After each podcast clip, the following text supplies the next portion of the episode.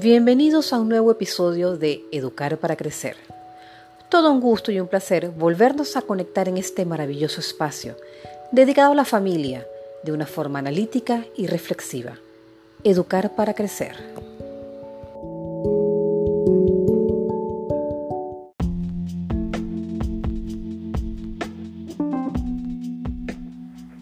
Cada 13 de agosto se conmemora el Día Internacional del Zurdo el cual tiene el objetivo de dar a conocer y ayudar a reducir las dificultades con las que se encuentran las personas zurdas en medio de una sociedad que es diestra en su mayoría. Esta celebración nació en 1967 porque a lo largo de los años los zurdos se han enfrentado a varios problemas, ya que eran considerados como extraños por el simple hecho de no utilizar la mano derecha. Incluso varios recibían castigos en el colegio o en casa por realizar tareas cotidianas con la mano izquierda. El zurdo se define como la persona que escribe con su mano izquierda, aunque algunos de ellos pueden usar ambas manos, ser ambidiestros.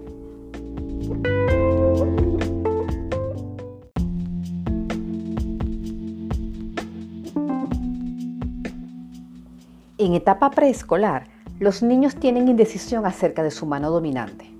Estudios demuestran que más bebés usan ambas manos para empezar y raramente muestran cualquier preferencia antes de los nueve meses de edad. Incluso llegan a los 4 o 5 años y aún no definen su dominancia lateral.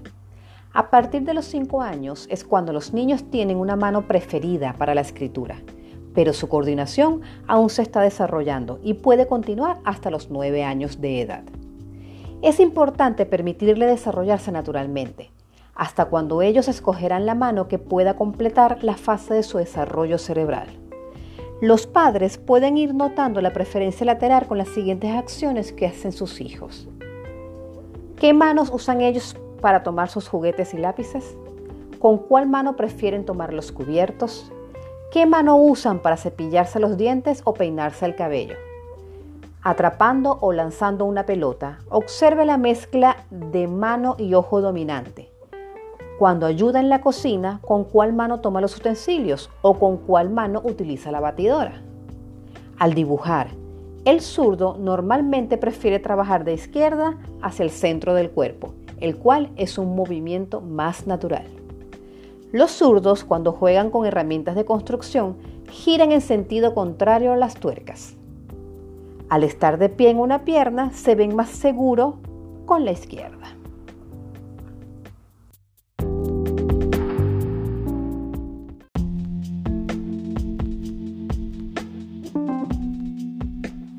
Los zurdos tienen la ventaja de poseer una fuerte memoria visual.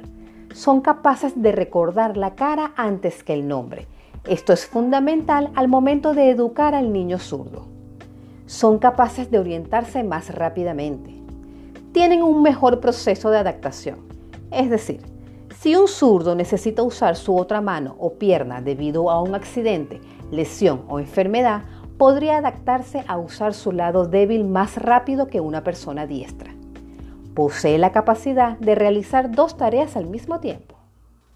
Aprenden a leer al revés. Lo hacen fácilmente trabajando desde su hemisferio derecho.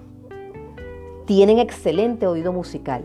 Conocen las melodías más rápidamente que los derechos.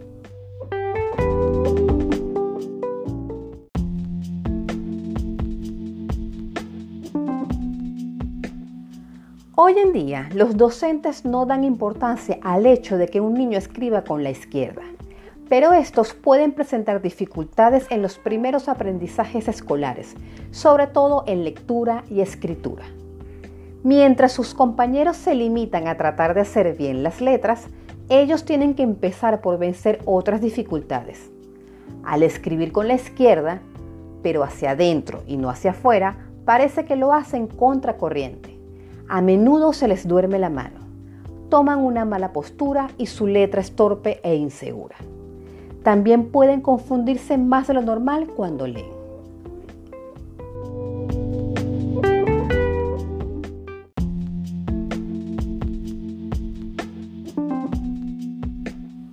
Es importante tomar en cuenta estas recomendaciones para ayudar a las personas zurdas.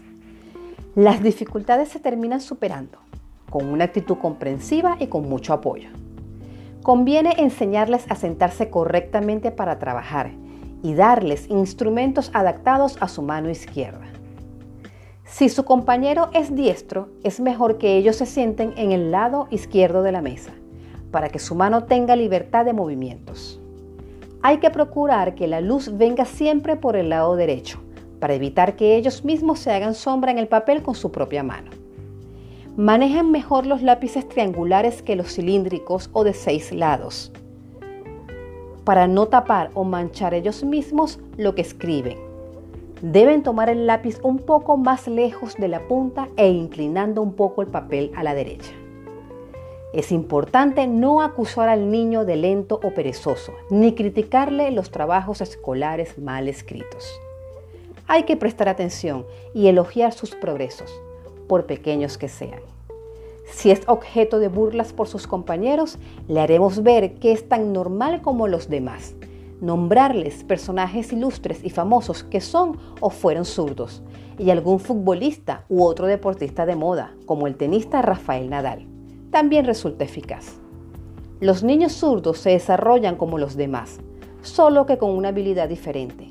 Un tema de investigación es que en ellos predomina el hemisferio derecho del cerebro, responsable de la mayor parte de las emociones, por lo que podrían ser niños más sensibles y creativos.